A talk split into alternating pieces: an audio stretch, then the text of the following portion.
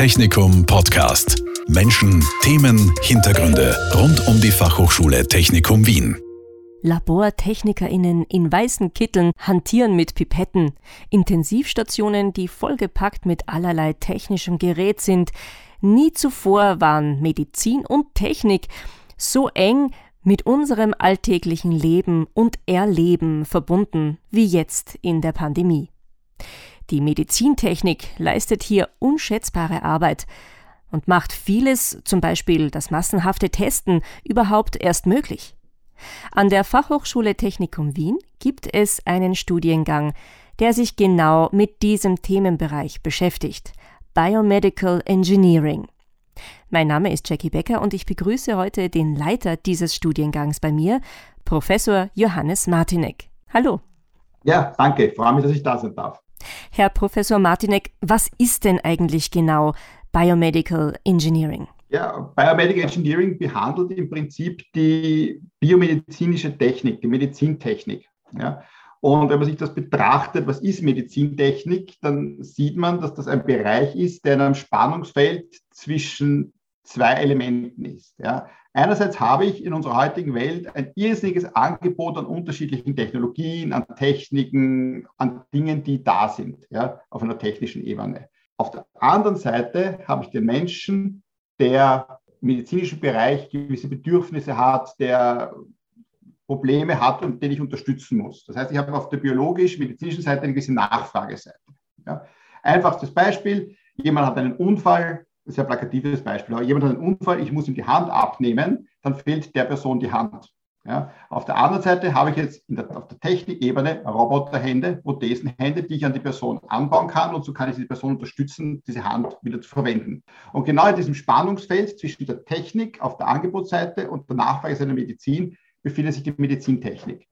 Das ist genau die Schnittstelle, die sich jetzt anschaut, was brauche ich ja, und was habe ich technisch zur Verfügung. Ja, mit allen Elementen, die ich hier habe, mit allen auch ethischen Fragestellungen. Ja, weil nicht immer ist etwas, das technisch geht, ethisch auch vertretbar oder ethisch lebbar.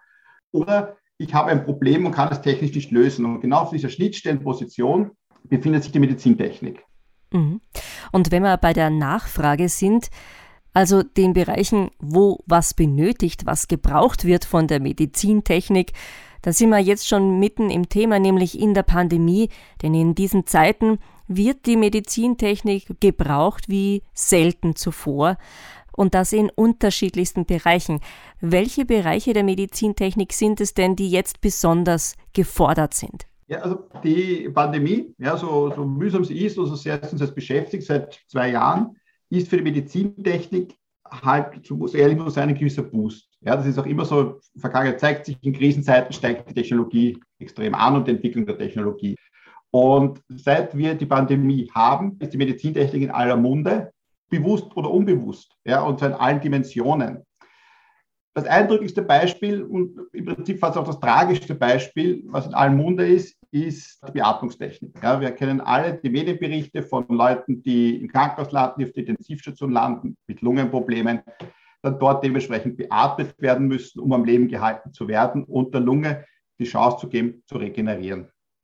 Ja, diese Beatmungsgeräte, das ist keine Magie, das ist keine Zauberei, das ist beinharte Technik, Medizintechnik. Ja, das ist eine technische Unterstützung für den Menschen, um eben hier atmen zu können generell kann man sagen, die gesamte Intensivstation ist ein Riesenlabor an Medizintechnik. Wir haben auf der Intensivstation Gerätschaften, die es ermöglichen, nahezu jede Körperfunktion des Menschen zu unterstützen oder zu ersetzen. Das heißt, von der Beatmung, die wir gehabt haben, bis hin zur Blutwäsche, sprich die Nierenfunktion, bis zu unterstützenden Maßnahmen zur Stoffausscheidung und so weiter und so fort. Das heißt, wir haben hier die Möglichkeit, technisch den Menschen am Leben zu halten, zu unterstützen und entsprechend äh, in Zeit zu geben, zu regenerieren. Das ist der eine Aspekt der Medizintechnik, der allgegenwärtig ist. Der zweite Aspekt, der allgegenwärtig ist, und inzwischen sind wir alle fast Experten in diversen Tests, sprich, vor zwei Jahren hat keiner gewusst, was ist ein Antigen-Test, was ist ein PCR-Test, heute reden wir alle davon. Auch das ist Medizintechnik. Das ist ein ganz anderer Aspekt der Medizintechnik. Das ist diese ganze Labor, Zellen, Tissue-Geschichte, Zelltechnik wo ich im Labor mit technischen Hilfsmitteln aus biologischem Material Zellfragmente, mehr ist es ja gar nicht, versuche herauszuextrahieren und dann zu sagen, nachgewiesen Covid, nicht nachgewiesen oder andere Geschichten. Ja. Auch das ist ein Bereich der Medizintechnik, der heutzutage allgegenwärtig ist und der es in allen Bereichen unterstützt. Dritter Bereich, allgegenwärtig, die medizinische Informatik. Ja. Im Sinne von, kennen wir auch alle, Testzertifikate, es gibt auf einmal einen elektronischen Impfpass, ja, es gibt elektronische Krankschreibung und so weiter. Ja, also diese ganze Geschichte, dass viele medizinische Wege jetzt auf elektronischen Wege erledigt werden, ist auch ein Bereich der Medizintechnik, die medizintechnische Informatik, die einfach notwendig ist heutzutage, Stichwort Kontaktreduktion, ja, um gewisse Dinge zu unterstützen und das Gesundheitssystem stabil am Laufen zu halten. Und der letzte Punkt, und das ist halt was, was in den nächsten Jahren vor allem beschäftigen wird, ist die Rehabilitationstechnik. Ja, das ist diese Thematik Long Covid, das uns leider vermutlich noch lange beschäftigen wird, wo ich Leuten Rehabilitationsmöglichkeiten, Technologien, wie auch immer, bieten muss, ja, damit sie auch zu Hause, vielleicht in ihren vier Wänden, technisch unterstützt Rehabilitationsmaßnahmen setzen, um aus dieser Long Covid-Problematik möglichst gut herauszukommen. Ähm, das sind diese vier großen exemplarischen Beispiele, die hier zum Tragen kommen, neben vielen anderen, die es noch gibt natürlich. Und an der Fachhochschule Technikum Wien wird äh, genau in diesen Teilbereichen eigentlich auch sehr intensiv zum Teil geforscht, zum Beispiel äh, zum Thema Beatmungstechnik. Richtig. Also wir haben sehr viel Forschung in diesen Bereichen tätig. Ja, das sind gut informiert, zum Beispiel das Thema Beatmungstechnik. Ja, äh, mit der gesamten Geschichte auch Aerosole und wie verbreiten sich die in der Lunge und in der Luft und so weiter, ist ein großes Forschungsgebiet, ja, an dem auch direkt Studierende des Studiengangs aktiv mitarbeiten, ja, sei es bei Praktika, sei es bei Bachelorarbeiten und weiterführenden Arbeiten. Auch die ganze elektronische Datenverarbeitung ist ein Forschungsgebiet. Ja, wir waren federführend, auch mitwerkend bei der Thematik elektronische Gesundheitsakte, Zertifikate und so weiter. Kollegen und Studierende von uns. Und wir sind da relativ stark am Puls der Zeit vertreten. Ja nämlich auch mit vielen Lehrenden, die aus der Praxis kommen ja, und teilweise auch wirklich, äh, wenn der Anästhesist aus dem AKH in der Lehre erzählt, wie es ist gerade im AKH, dann sind das schon sehr eindrückliche Momente, auch für die Studierenden. Ja, und man kann, ist nicht schön die Realität, aber die Studierenden arbeiten in dieser Realität und finden sich zurecht. Ja, und das Schöne ist, durch die Technologien und die Techniken, die wir mitentwickeln und mit denen wir arbeiten, ermöglichen wir erst äh, viele Behandlungsmöglichkeiten und, und Ideen, die hier am Werken sind. Mhm. Ein Anwendungs- und Themenbereich für die Medizintechnik, der uns vielleicht erst in Zukunft mehr und noch recht lang beschäftigen wird, ist das Thema Rehabilitation. Vor allem, wenn wir an Long-Covid denken.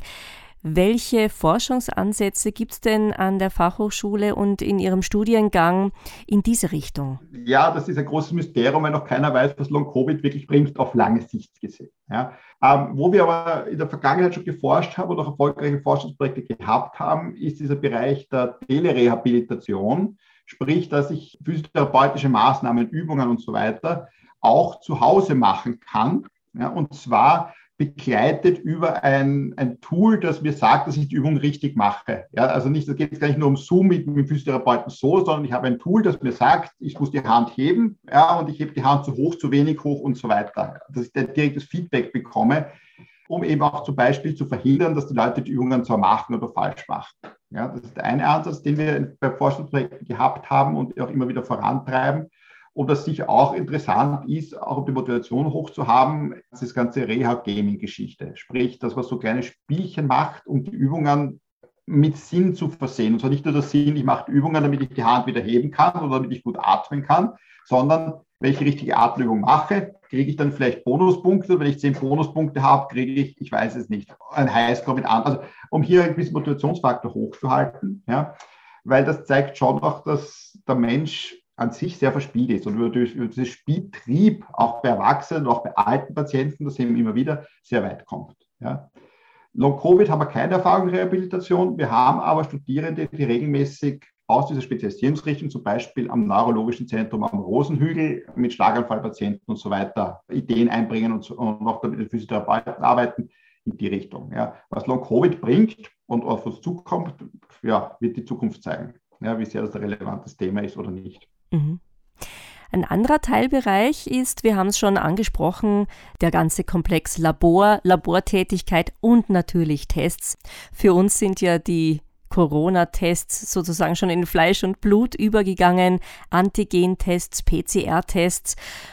Können Sie uns da kurz erklären, was ist eigentlich genau der Unterschied zwischen diesen beiden Arten von Tests? Denn für uns ist der Unterschied sozusagen Antigen-Test, da bekomme ich das Ergebnis gleich.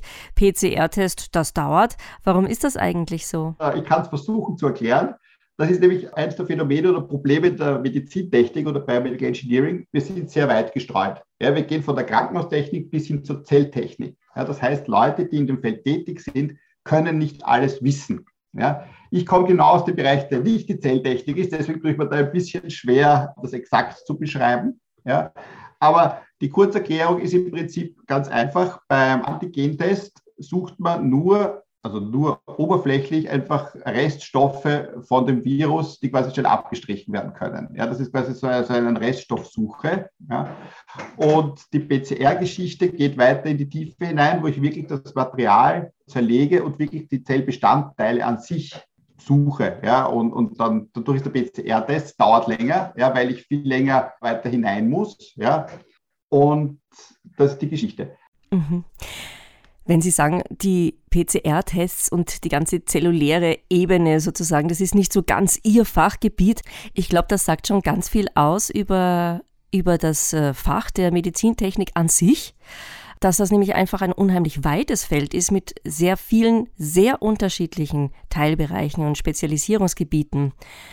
Das ist aber, glaube ich, auch eine Chance äh, für dieses Studium oder ein Argument dafür, so ein Studium zu beginnen, weil man sich eben am Anfang noch gar nicht spezialisieren muss, noch gar nicht genau wissen muss, was man jetzt eigentlich da in der Richtung machen will, sondern sich später dann einfach noch in die richtige Richtung sozusagen spezialisieren kann. Ja, Sie haben das sehr gut definiert und, und schon schön dargestellt. Und das ist es auch. Also wir haben unser Studiengang hier am Technikum, ist österreichweit ziemlich einzigartig, kann ich mit Stolz sagen weil wir als einziger Studiengang in Österreich das gesamte Spektrum abdecken. Also von der Großtechnik, sprich dem CD-MRI-Gerät, der berühmten Röhre im Krankenhaus, wo ich reingeschoben werde, Beatmungsgeräte, die Geschichte, bis hin zur kleinen Zelle. Dieses gesamte Spektrum decken wir ab. Hat für die Studierenden den Vorteil, dass wenn ich mich für den Bereich interessiere, ich einmal bei uns bei Medical Engineering inskribieren kann und ich bin mal hier in diesem Studiengang drinnen. Und wir nutzen die ersten beiden Semester in dem Studiengang, um so eine technisch-medizintechnische Grundausbildung, Basisausbildung zu machen. Ja, ich nenne das gerne das Biomedical Bootcamp. Also da ist die Idee, nach diesen zwei Semestern alle Studierenden, und es ist eine sehr heterogene Studierendenmasse vom Vorwissen her, auf einem Niveau sind, dass sie technisch und auch medizinisch dieselben Grundlagen haben. Sprich, Informatikgrundlagen sind da, Elektronikgrundlagen sind da, ähm, Chemiegrundlagen sind da, aber auch medizinisch-physiologische Grundlagen, weil unsere Studierenden auch mit medizinischem Fachpersonal auf fachlicher Ebene diskutieren können müssen und die Begriffe verstehen müssen. Und wenn ich diese Grundausbildung fertig habe, haben wir dann eben, um die Breite des Studiums, äh, dieses Felds darzustellen, vier Vertiefungsrichtungen eingebaut, die die Studierenden wählen können, wo sie sich in eine dieser vier Richtungen vertiefen können und so ihr Spezialwissen in einer Richtung aufbauen. Und die vier Richtungen sind ähm, Medical and Clinical Hospital Engineering. Das ist die Geschichte, wo ich Krankenhaustechnik, Beatmungsgeräte, Ultraschallgeräte, wie funktioniert diese Ebene. Das zweite ist Medical Imaging and Data Engineering, sprich medizinische Bildverarbeitung, Datenverarbeitung, ELGA, wie funktioniert das, wie bereite ich Daten auf, die Ebene. Dann haben wir Rehabilitation Engineering, zur Rehabilitationstechnik, wo große Aspekte der Prothetik und solche Dinge hineinkommen. Und der vierte Bereich ist der kleinste vom, vom Anschaufaktor her, ist das Tissue Engineering, da geht es um die kleinen Zellen, ja, um Zellzüchten, Zellherantesten, PCR-Test, wie funktioniert das, was ist Genetik und so weiter. Ja. Das heißt, Studenten haben eine Grundausbildung, dann vertiefen sie sich, ja, dann gehen sie ins Berufspraktikum und dann haben sie den Bachelor Biomedical Engineering abgeschlossen, ja, mit einer gewissen Vertiefung in eine der vier Richtungen. Und wenn man will, kann man dann noch einen Master machen und weiter spezialisieren und dann wirklich in die Tiefe gehen. Ja, aber man hat hier mal ein breites Grundlagenwissen und wir decken das gesamte Spektrum wirklich eigentlich sehr gut ab. Mhm. Und wer studiert das? Also was ist da so die Hauptzielgruppe?